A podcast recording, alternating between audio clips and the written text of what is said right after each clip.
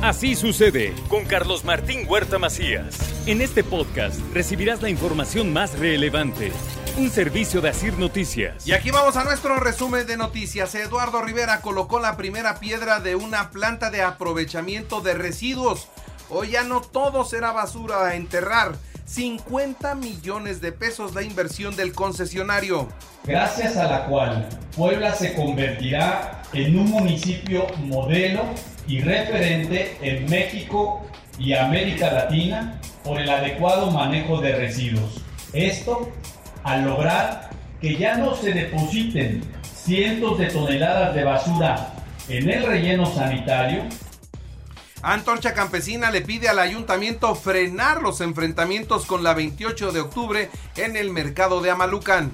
Que saque las manos de ese mercadito y vamos a continuar protestas si continúan las agresiones, si continúan los golpes hacia nuestros compañeros. No estamos de acuerdo. El estilo, el discurso de Antorcha Campesina, pero es igual en todas partes. ¿eh? Ante un riesgo inexistente fueron depositados los 600 millones de pesos en Hacendo, asegura la secretaria de Finanzas ayer en su comparecencia, donde muchos diputados preguntaron y donde muchos también se quedaron sin respuesta. El IPAP es la autoridad competente que tiene que liquidar y les soy sincero, no es inmediato. Seguramente vamos a terminar, tanto nosotros como ustedes, este proceso y es por ello que en la comparecencia señalé que en la función pública se estableció un clausulado donde dice que independientemente de quién ocupe el cargo, de manera trimestral tiene que darle seguimiento. Pese a la disminución de la actividad volcánica, Protección Civil mantiene los recorridos en las comunidades del Coloso. Todos los días hay recorridos, todos los días hay inspecciones, todos los días está el, grupo interinstitucional trabajando con Protección Civil, con infraestructura, con DIF, con bienestar, etcétera. Todos los días están monitoreando pero lo que sí puedo decir es que se ha ido disminuyendo en esta actividad y es perceptible. Inicia el gobierno de Puebla una investigación sobre posibles enfermedades pulmonares a raíz de la exposición a la ceniza.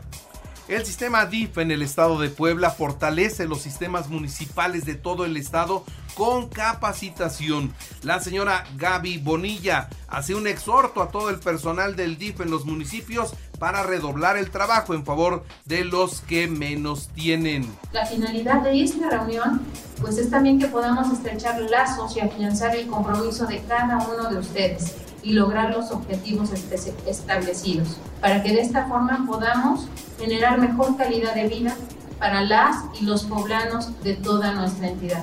En este gobierno presente es esencial reforzar alianzas. Olivia Salomón inauguró la cumbre mundial World Summit Award 2023 Hago un llamado a todos los sectores de la sociedad porque definitivamente para alcanzar nuevas etapas se requiere de la suma de esfuerzos y voluntades, en específico de la cooperación entre Estado, empresas, academia, para enfrentar la demanda de nuevos saberes y competencias. Esta alianza debe ser fuerte si queremos un desarrollo inclusivo. Impulsan empresarios y diputados locales la ley de prestación de servicios inmobiliarios para evitar los fraudes. Ha habido varios intentos frustrados de esta ley. Tiene por lo menos, de que yo tengo conocimiento, 10 años que se hizo un intento hace dos legislaturas por presentarla. Se presentó en, el Pleno del Congreso. Eh, sin embargo, eh, se quedó en la, en la llamada congeladora legislativa, no avanzó en comisiones y también decirle a usted que Puebla es el único estado que emite correcciones de actas de nacimiento en un promedio de 40 minutos, así de fácil. Localizan un secuestro eh, virtual.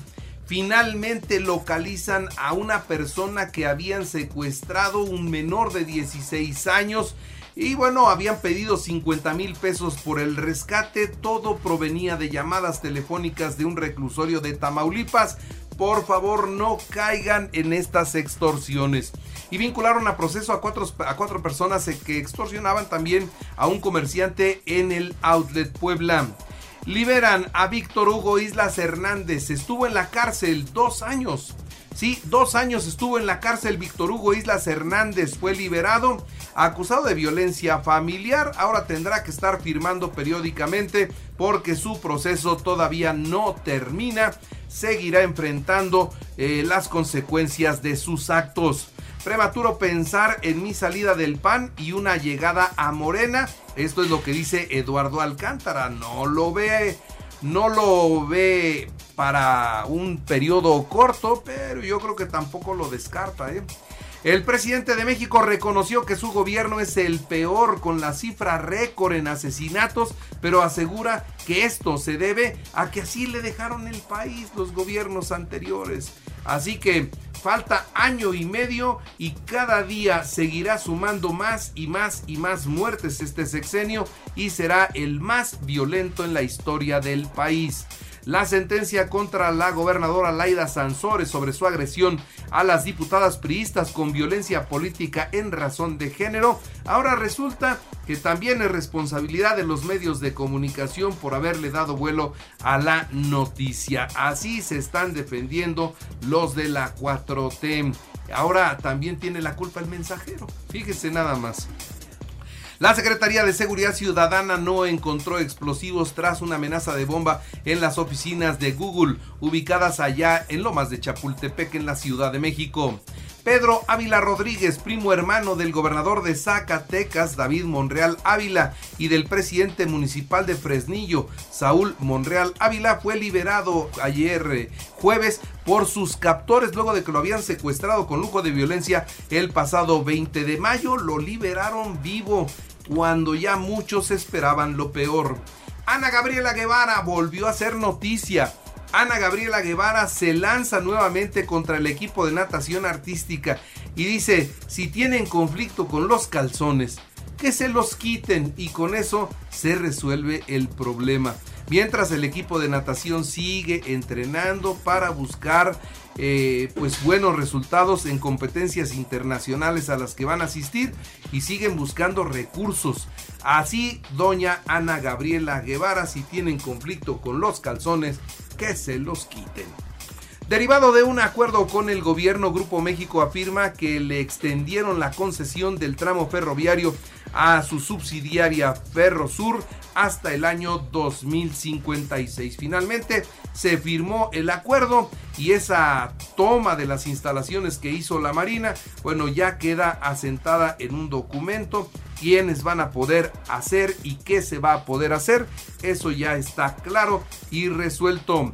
El presidente reveló que ha habido resistencias en la Secretaría de Hacienda y en la Secretaría de Salud para destinar recursos al programa de salud de su administración, en particular para la contratación de personal del sector y para la adquisición de medicamentos. ¿Cómo es posible que ahora nos digan que es la Secretaría de Finanzas y la Secretaría de Salud la que obstaculiza la contratación de personal y la compra de medicamentos? Pues entonces, ¿quién manda? Entonces, ¿quién manda? Pero aún así el presidente dice que tiene un compromiso con los mexicanos y que dejará un mejor sistema de salud que el de Dinamarca. El diputado Santiago Krill Miranda, en su calidad de presidente de la mesa directiva de la Cámara de Diputados, presentó una controversia constitucional ante la Suprema Corte de Justicia de la Nación en contra del decreto del Ejecutivo Federal del pasado 18 de mayo, en el que considera como una como de seguridad nacional e interés público la construcción de sus obras estratégicas. Este viernes vence el plazo para la aprobación y promulgación de las reformas electorales con base en las cuales se organizarán las elecciones del 2024, tanto en la federación como en los estados. Vamos a ver qué determina la Corte. La aerolínea, una aerolínea de Nueva Zelanda, ahora ya va a pesar a los pasajeros antes de subir al avión para saber qué asientos les asignan y que todo pueda ir mucho mejor. Ahora le informo en materia de deportes, el Puebla reportó a la pretemporada rumbo a la apertura 2023 realizaron sus exámenes médicos de rutina, donde destacó la presencia de Kevin Velasco. León visitará a Los Ángeles FC el domingo a las 7 de la noche en la vuelta de la final de la Conca Champions. Real Madrid Athletic de Bilbao el domingo a las 10 y media de la mañana. Mallorca Rayo Vallecano también a las 10 y media. Celta de Vigo Barcelona a la 1 de la tarde. Los Pericos 6-3 perdieron los Pericos contra los Rieleros y los barrieron, ¿eh? Los limpiaron en el hermano Cerdán. Eh, los Astros de Houston 5-2 a los Angelinos de Los Ángeles, Boston 8-2 a Cincinnati en las grandes ligas. En el básquet, los Nuggets de Denver 104-94 al calor de Miami para tomar ventaja en la serie por el título de la NBA. Y en el automovilismo, Checo Pérez se prepara para el Gran Premio de España que se correrá en Barcelona el domingo a las 7 de la mañana. Vamos a ver ahora cómo le va Checo Pérez en las pruebas este día. Está en segundo lugar después de Max Verstappen. Y le recuerdo que así sucede está en iHeartRadio. Y ahora lo puede escuchar en cualquier dispositivo móvil o computadora. Ahí estamos con toda la información. Es muy fácil. Entre a la aplicación de G Radio, seleccione el apartado de podcast, elija noticias y ahí encontrará la portada de Así sucede. Así sucede con Carlos Martín Huerta Macías. La información más relevante ahora en podcast. Sigue disfrutando de iHeartRadio.